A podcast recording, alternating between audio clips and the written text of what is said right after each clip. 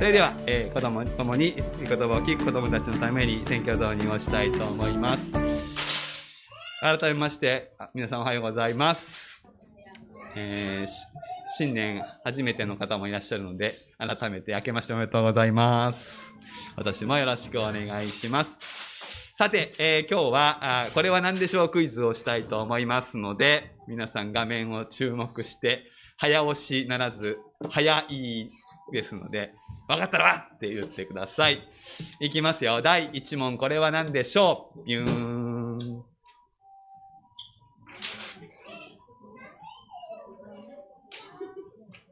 聞こえてきたけど、はいはい、どうぞ言ってください。はい、ツバメ正解です。ね。はい。えー、ツバメのことを英語で何て言うか知ってますか？えー、ヤクルトに続くんですけど、スワローズ。ね。はい。スワローです。はい。第2問、ババン。えー、いきますよ。今度はね、向こうが入れます。はい。どうぞ。鳩。はい。これ、鳩は鳩でもね、街で見る鳩とちょっと違いますね。えー、これ山鳩というそうです。まあ、キジバトの写真なんだけ、あ、イラストなんですけどね。はい。第3問。はい。さあ、どうぞ。フラミンゴ、なるほどね。この辺フラミンゴっぽいかもしれないけど違います。はい。白鳥、確かにそれっぽいけど、ちょっと違うんだなまあ、絵なのでね、ちょっと限界ありますけどね、写真じゃないからね。ああ、鶴という声もありました。はい、他、どうですか？まあ、これ、くちばしの長さがまあポイントなんですが、はい、答えはコウノトリです。はい。まあ、絵なんでね、写真じゃないからね。はい。えー、次行きます。えー、次はわかるよ。もう答え1個出てっからね。はい。はい。鶏ではないです。これは？これが鶴です。はい。これが鶴ですね。はい。これが鶴でございます。えー、なんで、えー、今日は4種類の鳥を紹介したかというと、今日読む聖書にこの4種類が出てくるからです。えー、鳥の名前がこんなに出てくる聖書箇所は他にないかもしれませんが、この4種類には、4つの鳥には共通する特徴があります。えー、飛ぶではありませんよ。鳥なので飛ぶのは当たり前です。はい。ある特徴が、共通点があるんですね。それは何でしょうか？答えは今言いません。後で、えー、お話の中で出てきますからよく聞いていてください。そしてもう一つ。この鳥たちがあるものの例えになっています。この鳥が何の例えになっているのかということも考えながらメッセージを聞いてほしいと思います。それでは聖書を読みましょう。エレミア書の8章の4節から22節です。旧約聖書の1302ページをご用意ください。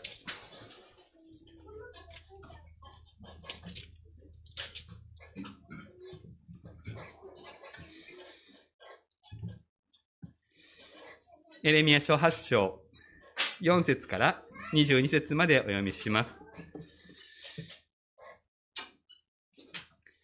あなたは彼らに言え、主はこう言われる。人は倒れたら起き上がるものではないか。離れたら帰ってくるものではないか。なぜこの民エルサレムは配信者となり、いつまでも配信を続けているのか。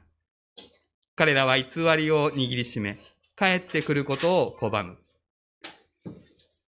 私は気をつけて聞いたが、彼らは正しくないことを語り、私は何ということをしたのかと言って、自分の悪を悔いる者は一人もいない。彼らは皆、戦いに突き進む馬のように自分の走路に走り去る。空のコウノトリも自分の季節を知っている。山鳩もツバメも鶴も自分の帰る時を守る。しかし我が民は主の定めを知らない。どうしてあなた方は私たちは知恵ある者、私たちには主の一方があると言えるのか。だが見よ、初期たちの偽りの筆がそれを偽りにしてしまった。知恵ある者たちは恥を見、うろたえて捕らえられる。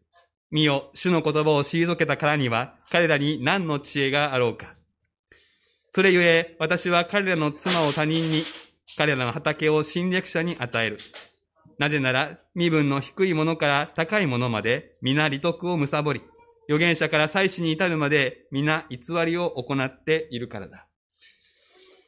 彼らは私の民の傷を簡単に手当てし、平安がないのに、平安だ、平安だと言っている。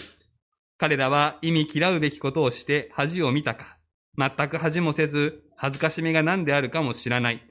だから彼らは倒れる者の中に倒れ、自分の刑罰の時によろめき倒れる。主は言われる。私は彼らを借り入れたい。主の言葉。しかし、葡萄の木には葡萄がなく、イチジクの木にはイチジクがなく、葉はしおれている。私はそれらをそのままにしておく。何のために私たちは座っているのか。集まって城壁のある町々に行き、そこで滅んでしまおう。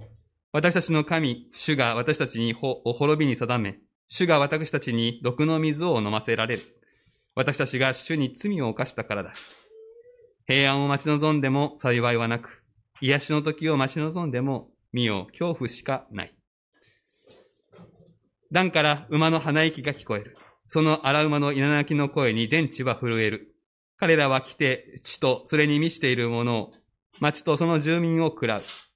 見よ、私がまじないの効かないコブラやマムシをあなた方の中に送り、あなた方を噛ませるからだ。主の言葉。私の悲しみは癒されず、私の心は弱り果てている。見よ、遠い地から娘である私の民の叫び声がする。主はシオンにおられないのか？シオンの王はそこにおられないのか？なぜ彼らは自分たちが刻んだ像、異国の虚しいものによって私の怒りを引き起こしたのか？借り入れ時は過ぎ、夏も終わった。しかし私たちは救われない。娘である私の民の傷のために私は傷ついた。うなだれる中、恐怖が私を捉える。入校はギルアデにないのか？医者はそこにいないのか？なぜ娘である私の民の傷は言えなかったのか？開かれた御言葉から、うめく神の声、鳥も自分の季節を知っていると題して、アラコスの新学生に御言葉を取り継いでいただきます。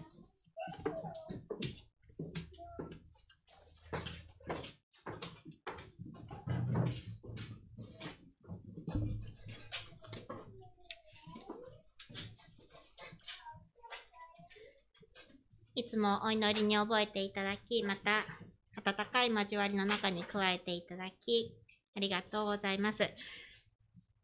新年が明けて、早1週間が経ちました。この1週間、感謝だったことを振り返りつつ、またここで共に御言葉に耳と心と向けていきたい、そのように願っています。今朝はエルミアの8章が少し長かったですけれども開かれました。まあ、預言者エレミアについてあまり聞き慣れない一体誰だったかなそんな風に馴染みのない方もあるかもしれないので、はじめに少しだけ預言者エレミアについて紹介をして始めていきたいと思っています。エレミアと言いますと、別の名前を涙の預言者とも言われる預言者です。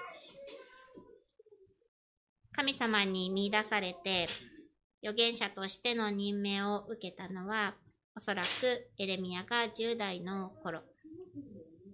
10代といっても文献によってかなり幅があるので明確なところはわからないというのが正直なところですけれども今の日本でいうところの中学2年生か3年生ぐらいの頃だったのではないかなというのが、この数年の私の中での憶測です。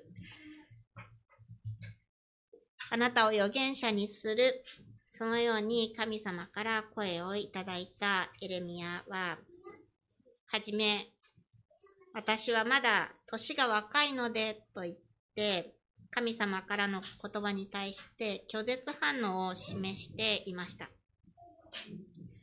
そのエレミアの拒絶に対し、主は励ましの言葉とた臨在、そして救いの約束、言葉と印を持って、エレミヤを召し出します。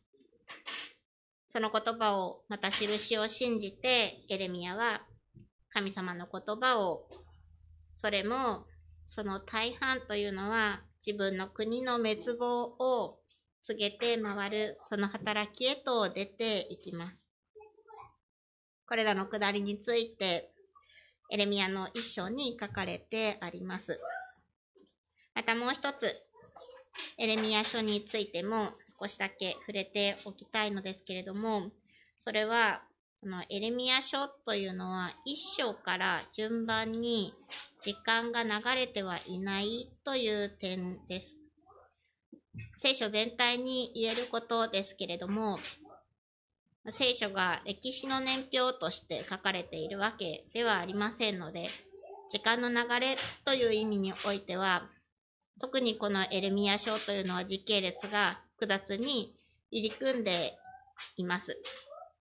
そのようなわけですから、一章からエレミヤの活動が始まるので、八章となると、まだまだエレミヤは若者、活動の始めかな、そんな風に思われがちなんですけれども、実はこの8章で語られる言葉、この時の預言者エレミヤは40歳ぐらいの頃だったのではないか、そのように言われています。40歳といえば、現代社会で言えば、油の乗った働き盛り、そのように言えるかもしれません。エレミヤにしても、若い頃から神の言葉を伝える預言者として働いていますから、解散で言って20年。その間、生死の淵をさまようような過酷な生活さえも強いられる、そんな中での活動でしたから、エレミヤも随分肝が据わっている、そんな風に想像できます。今朝開かれたこの8章の4節からの言葉は、前の章7章からの続きで、予言としてはかなり大きな塊の中の一部と位置づけられます。7章から語り続けられるこれらの言葉は、イスラエルの民が主を主としない、そのことのゆえに、この町が滅ぼされ、たその人々は、この町から連れ去られていく、そういった宣告、厳しい言葉です。そうした言葉に続くのが、この4節からの言葉。あなたは彼らに言え、主はこう言われる。人は倒れたら起き上がるものではないか。離れたら帰ってくるものではないか。なぜこの民エルサレムは配信者となり、いつまでも配信を続けているのか。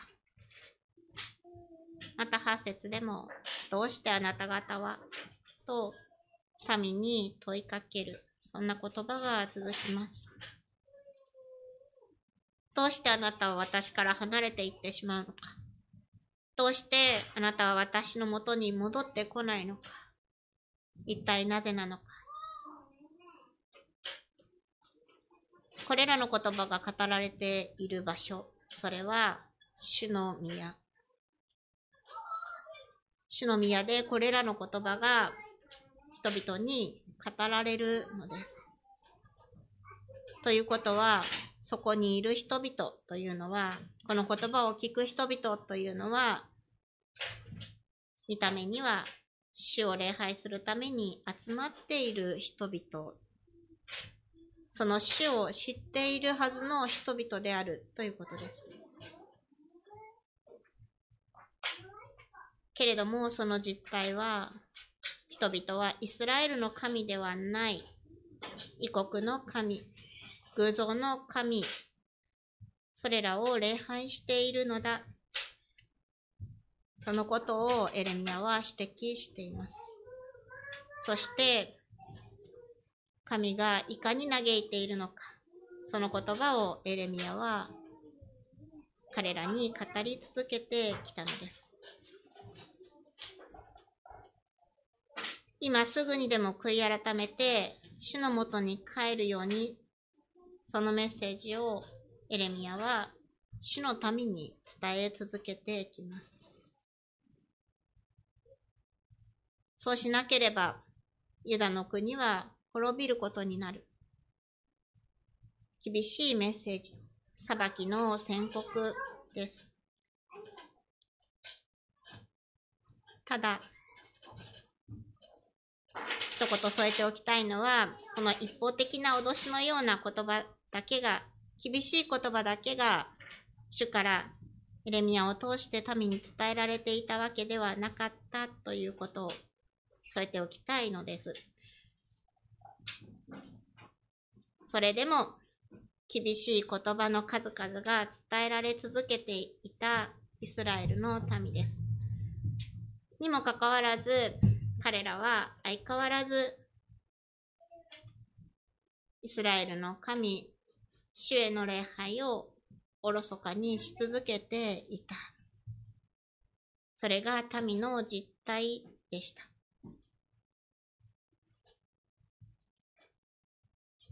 6節で主はこう言われる。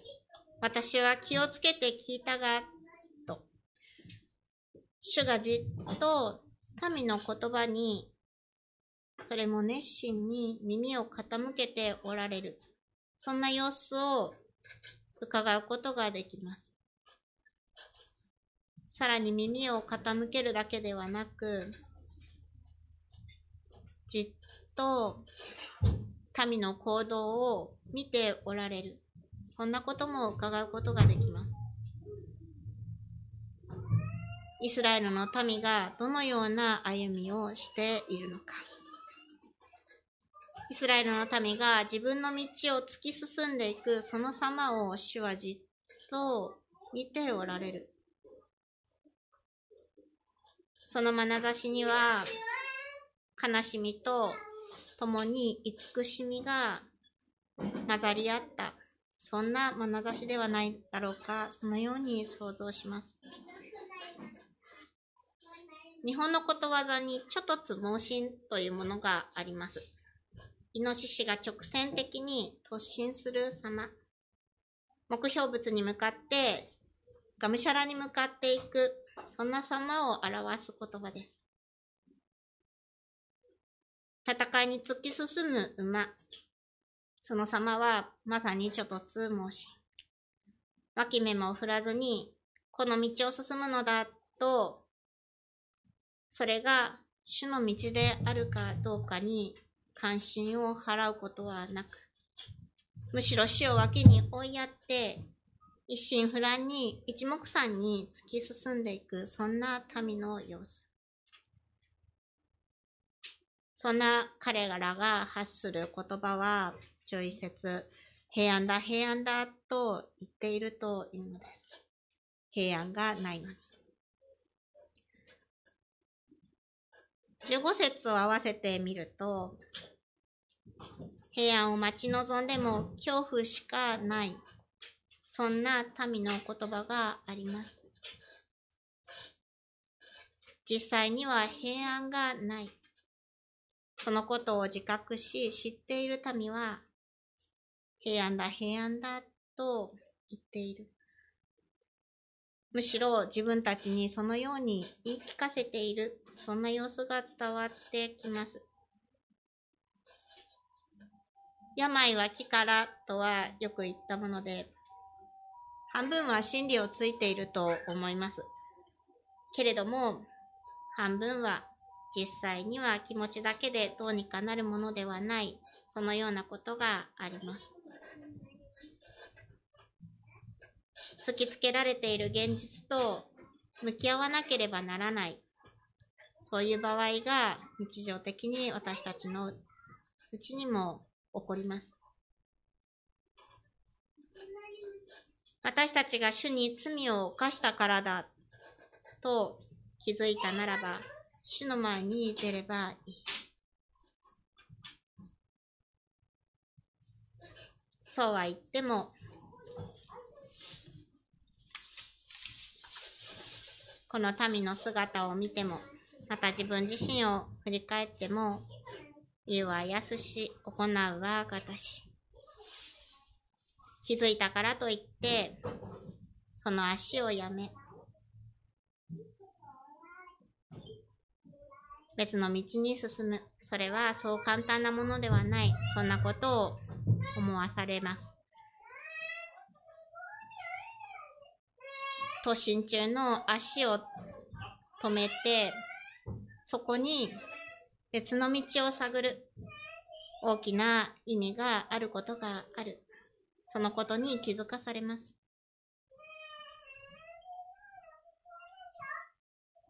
このようにいつまでも配信を続ける民。主のもとに帰ることを拒む。自分の道を突き進んでいく民に対し、主は預言者を通して諦めずに語り続けられたのでした。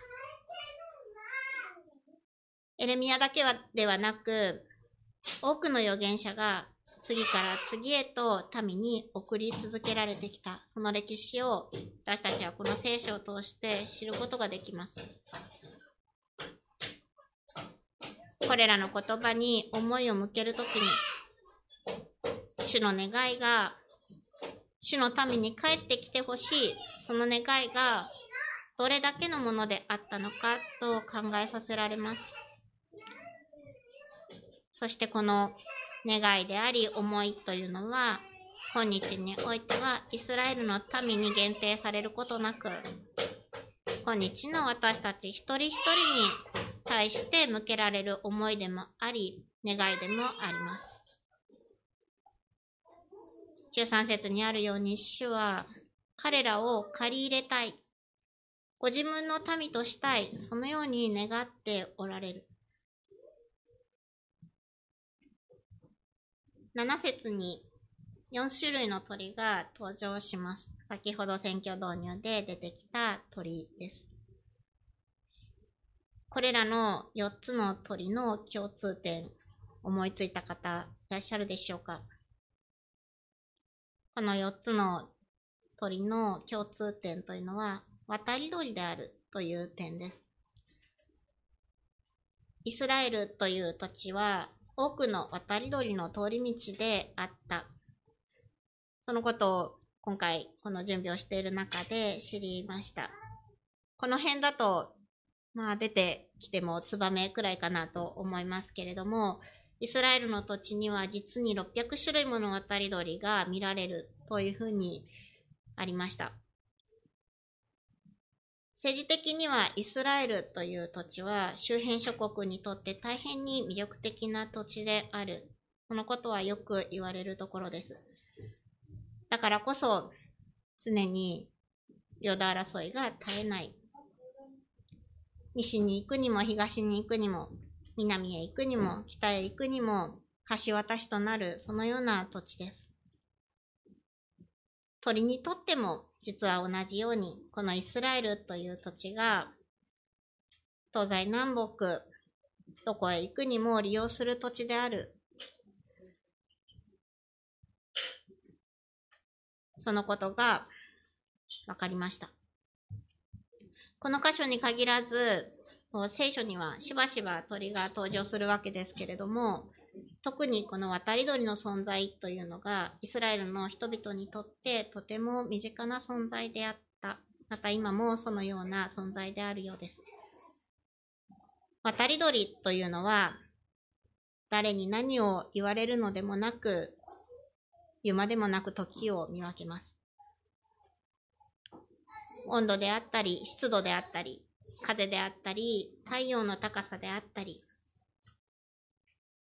様々な自然の兆候を読み取って、彼らは群れをなして移動していきます。イスラエルという地から、西へ東へ、南へ北へ、鳥によって行く方向も行く時も違います。それぞれが行くべき方角を、行くべき時を見定めて、旅立っていき、そしてまた、イスラエルの地へ戻ってくる。自分の季節を、自分の帰る時を鳥ですら分かっているというのに、鳥よりもずっと賢さ、また知恵を持っている主の民は、主の定めを知らない。そのように主は嘆かれます。主の定めとありますけれども、言語的には、主の戒めという言葉が使われています。主の戒め、主の教えを知らないのだと主は嘆かれている。民はこの主の戒めを持っているそのことにもしかしたら満足してしまったのかもしれないと続きを読むと気づかされます。私たちは知恵あるもの。私たちには主の立法がある。この言葉は確かです。確かに民には神殿があります。そして彼らは確かに立法の書を持っていたからです。ところがです。実際にその立法の書は主のものとして扱われてはおらず、偽りにさらされてしまっていたとあります。現代に置き換えて考えるなら、書き換えることはしないまでも、御言葉の乱用を思わされます。自分の都合のいいように聖書の言葉を持ち出して引用する。そのようなことがないようにと戒められます。こうした偽りの中にいる民に対し、主は厳しい言葉を与えられるのです。民を今すぐにでも借り入れたい、ご自分の民にしたい、そのように願うけれども、今は借り入れない。16節17節には、町を滅ぼす者がやってくるということが明言されます。この言葉の後にあるのは、エレミアの苦悩。私の悲しみは癒されず、私の心は弱り果てている。主の言葉を必死に民に伝えるエレミア。倒れたら起き上がる。離れたら帰ってくる。それは人間の通り。鳥ですら時を見分けることができるというのに、主の民は主に帰ることを拒む。主に帰ることを拒んだ民は自由を得るのではなく、実際には傷を受けます。その傷ゆえに、エレミア自身もまた傷を受け、そしてうなだれる。傷を受けたのは死を拒んだのだから、自業自得と言われても仕方がない。そんな状況であるにもかかわらず、エレミアは民の傷ゆえに自分の傷のように傷を負う。この姿は、神の姿である、そのようにも言えるでしょう。あるいは、イエス様の傷ついたその姿の方が近いかもしれません。呼べど叫べど帰ってくることを拒む民。民もエレミアも神も悲しみ傷つく姿。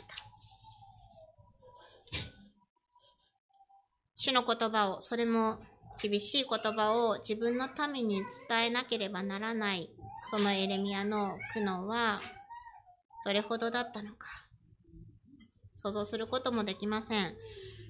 想像の域を超えた苦悩がそこにあった。神の痛みとともに、またエレミアも痛み悲しむ。これがエレミアが涙の預言者と呼ばれるゆえんです。預言者としての活動期間というのが、預言者が多くいますけれども、その中でも、とても長い方です。20年でやっと折り返し。そのエレミヤが負った痛みや悲しみというのは格段に大きかったはずです。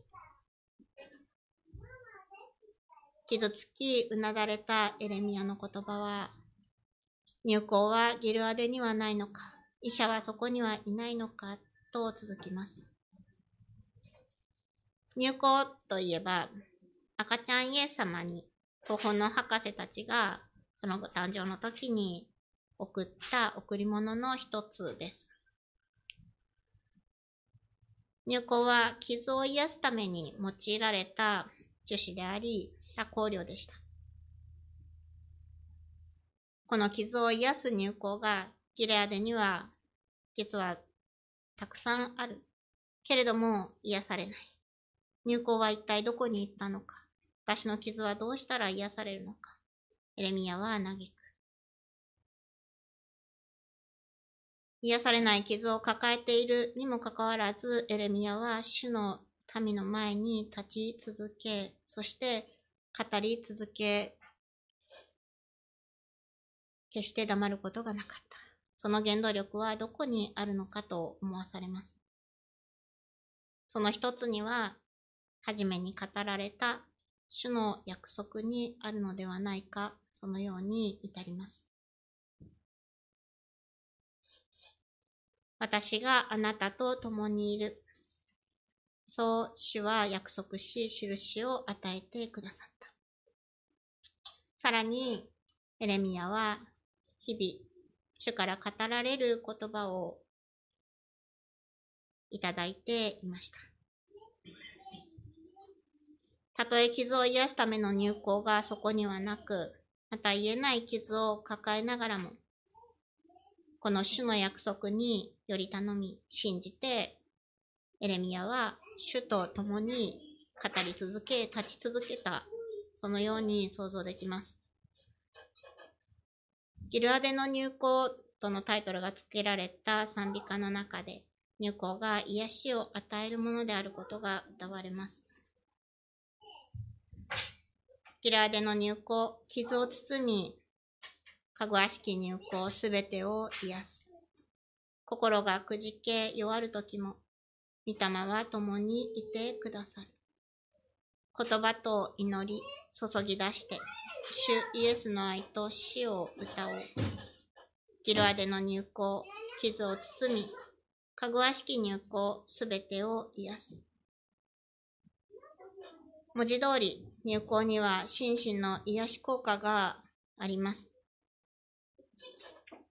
現代においてこの入校はアロマオイルとしてフランキンセンスという名前でアロマショップに行けば売られています。大変にかぐわしい香りがする。けれども、それ以上に、たとえ心がくじけるときにも、弱るときにも、今の私たちが生きているこの新約の世界においては、イエス様という完全な癒しを与えてくださる主が共にいてくださる。これはなんと幸いなことでしょうか？